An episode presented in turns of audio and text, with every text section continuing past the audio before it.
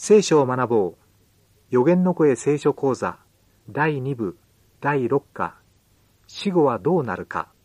前半。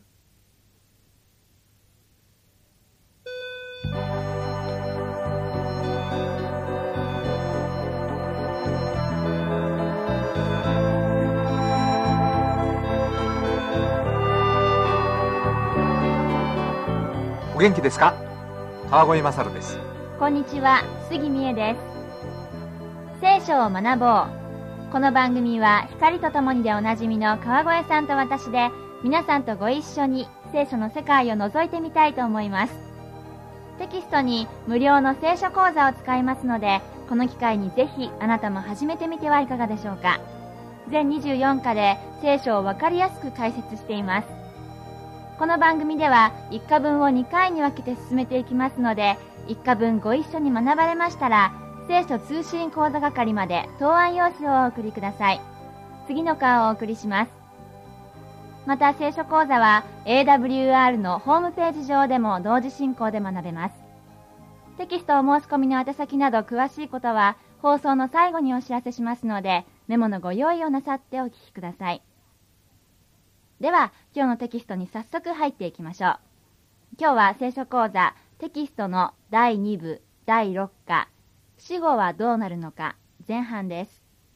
ではリスナーの皆さんは聖書やテキストをご用意ください日本聖書協会発行の聖書には、口語訳聖書と新共同訳の聖書がありますが、どちらをお使いくださっても結構です。杉さんはい、第6課になりましたねそうですね。最近の世の中を見ますとねもう不確かなことが非常に多いわけですうん。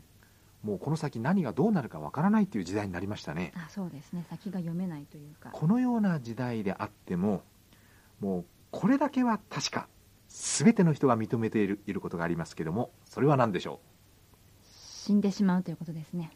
死ですよ今は若くて力があって可能性も将来性もあってもやがて全ての人は死ぬんですよねこれは私も含めて皆さんにとって事実ですし、誕生日があるということは、まあやがて命日を迎えるということですよね。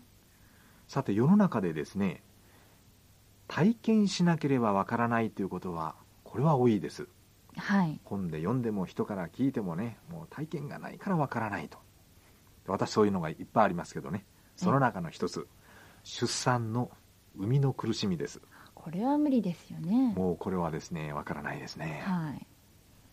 えーその体験しなければわからないといえばやっぱりこの死んだ後のこともわからないですよね。まあ、火葬場でね、えーまあ、骨と灰になってしまうわけですよ。そうですね。日本では決まってますので。その人は一体その後どうなったのか。これだけはですね体験者からは体験談として聞けないんです、えー死後はい1時間後はこうでした。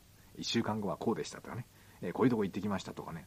もう体験者からは聞けないんですねですから未体験の人がいろんなことを言っていますね。い。ろんな考えがあり、い、ろんな説があるわけです、えー今日は死後は一体どうなるのか、まあ、それを聖書から考えてみましょう。それではテキストの2ページ1番生と死というところに入っていきます。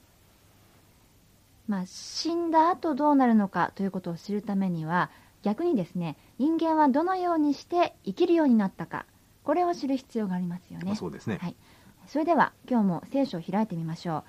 旧約聖書創世記の2章7節です。口語訳聖書の方は2ページになります。新共同訳の方も2ページです。それではお読みします。2章7節。主なる神は土の塵で人を形作りその鼻に命の息を吹き入れられた。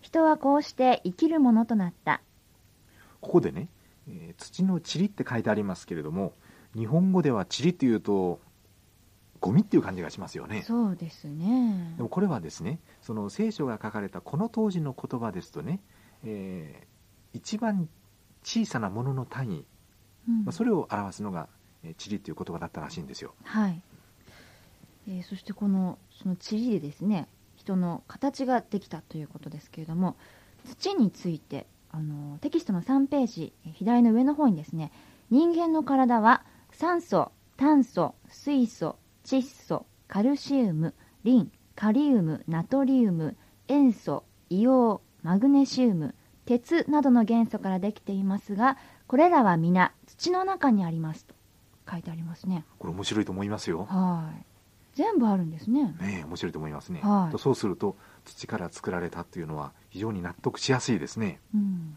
そしてその中に、えー命の息を神様が吹き入れられて生きるものとなった。材料を用いて形を作りでそれに命の息を吹き込んでそして人間が生きたものとなった。生命の活動の始まりですね。はい。で死というのはですねちょうどこれの反対のことなんです材料があって命の息が吹吹き込まれて生きたものになったんでしょ？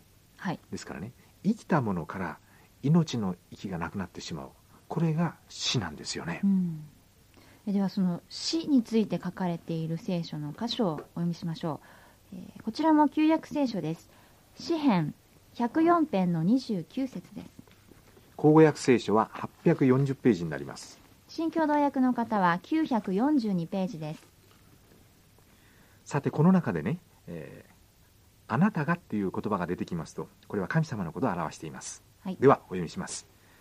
あなたが御顔を隠されると彼らは慌てふためく。あなたが彼らの息を取り去られると彼らは死んで塵に帰る。もうここにありますようにね、えー息が取り去られると、えー死だということがここに書いてありますねはい。さてこのことはですねこういうふうに考えると分かりやすいと思います、まあ、これは、えーテキストにも書いてありますけれども電球があります。それに電流が流れると光がつくわけですね。そうですね。電球だけではダメなんです。はい。で玉がないのにね電流があってもダメなんですね。はい。電球があって電流が流れて光になるとで神様が土の塵で材料で人間の、えー姿を作られたと。電流に当たる命の息がふ吹き込まれるとそうすると光に当たるですね。はい、この生きたものとなったわけですね。うん、じゃあですね、えー今度は電気が消えてしまうというのを考えますとね、えー電流がなくなると光がなくなってしまうわけです、電球だけになりますね、はい。はい、でその時にですねじゃあ光はどこかに行ったのか。でどこかに行ったのではなくてもう光そのものがなくなってしまったわけですね。はい。でこれ人間の場合も同じであってですね命の息がなくなりますともう生命のない肉体のみが残ってもう他には何も残っていないんですね。うん。さてテキストの3ページ2番の死の状態に入っていきましょう、えー神様から人間の体に命の息が与えられると生きるものとなっていましたが反対に死ぬということはその命の息が取り去られて体だけが残る。ということですね。はい。ということはその間人間の意識もなくなるわけですよね。意識はないんですよ。そうですよね。体だけですから。で普通私たちがあの熟睡している時っていうのは同じように意識がないですよね。まあ、例えばねああなかなか眠れない。もう11時になった12時になった。まだ眠れない。これは意識があるんですよ。そうですね。寝てないんですからはい、ね起きている状態ですよね、であの聖書にはその死んだ後のことについて順序正しくまとめて書いてあるということはないんですけれども、まあ、ここに少しとあそこにちょろっとっていう感じで 書いてありますので、まあ、それらを拾い集めて調べてみると、えー死後のことについてだんだんと分かってきます。であの聖書で死を眠りとして教えているところちょっと開いてみましょう。新約聖書のヨハネによる福音書11章11節から14節です。口語訳聖書では158ページです。新共同訳の方は188ページです。イエス様がいろんな人に接していますよね。はい。であるところに3人兄弟の人がいました。でその3人兄弟とイエス様が親しくしていてでその3人兄弟の中の1人はラザロという人だったんですはい。でこの人が病気になってでそれでお姉さんたちがね使いを送ってイエス様に知らせを送ったわけです、まあ、そのような状況のもとにおいてイエス様がこのように言っていますね。そう言われたがそれからまた彼らに言われた。私たちの友ラザロが眠っている。私は彼を起こしに行く。すると弟子たちは言った。主よ眠っているのでしたら助かるでしょう。イエスはラザロが死んだことを言われたのであるが弟子たちは眠って休んでいることを指して言われたのだと思った。するとイエスはあからさまに彼らに言われた。ラザロは死んだのだ。やがてですねもうラザロは死んだんですよ。うん。でその死んでいるんですけどもね、えー眠っているから起こしに行くってイエス様が言ったら弟子たちがね眠ってるんだったら助かろうっていうわけですね。はい。いやラザロは死んだとイエス様ははっきり言ってるわけです。死んでいるということを眠っていると同じことに言ってるわけですね。言ってるわけですね。さて死なんですけれどもね、まあ、先ほど、えー眠りという言葉が使ってありましたけれども、えー聖書を見て分かることはですねこれは永眠とも言えるんです。はい、えー永久に眠るではなくて、永はい長く眠るっていうはい。意味でね、これは永眠なんですよね。でこの眠るとか永眠という言葉を使う場合にねこれは起きる時があることを前提に使うわけです。そうですよね、はい。例えばね、えー杉さんが家族で一緒に生活している時に、えー寝る前にご両親に何と挨拶します？おやすみなさいですね。そこでね死にますとは言わないんです。言わないですね。明日起きるということを前提にしていますからね。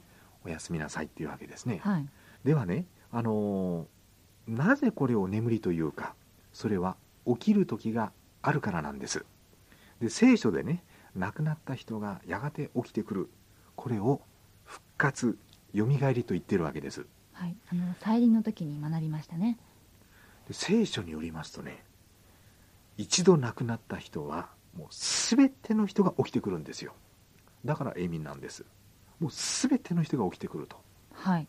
でさてねあのそのことについてキリストがどのように教えたかこれを聖書の中で見ましょうか。えー今ヨハネの福音書ですけれども第5章2829節です。口語訳聖書では144ページです。新共同訳の方は172ページです。ヨハネの5章2829節。このことを驚くには及ばない。墓の中にいる者たちが皆神の子の声を聞き善を行った人々は生命を受けるためによみがえり悪を行った人々は裁きを受けるためによみがえってそれぞれ出てくる時が来るであろう。さてここによりますとねもう善人も悪人ももう全部よみがえってくる時がありますとキリストは教えているわけです。はい。で私はね、まあ、聖書の教えからいつも思うんですけどね人生はこれは巻いたものに対する報いがあるんですよ。もういろんなこと人間はやってますねはい。でそれにはね報いがあるんです。もう例えばね散々悪いことをして人を痛めつけて踏みつけてで自分はのし上がっていってそして有名になって高い収入を得てそしてそのまま眠りについた。それで全て終わりですということであればねこれはもう人生は本当に不公平不平等ですよ。そうですよね。そうやって要領よく生きた人っていうのが得をするそれで終わりですね。名もなく貧しく美しく生きた人は何も得るものがなかったって。もうそれだったらね本当に人生不公平ですね。ところがね、人生はやっぱりね巻いたものを刈り取るんですよ。でそのことをここで教えていますね。善を行った人々は生命を受けるためによみがえり。悪を行った人々は裁きを受けるためによみがえってそれぞれ出てくる時が来るであろう。死んだらそれで終わりではないんです。やがてよみがえりの時がある。そしてそれは神様からの報いを受ける時なんですよね。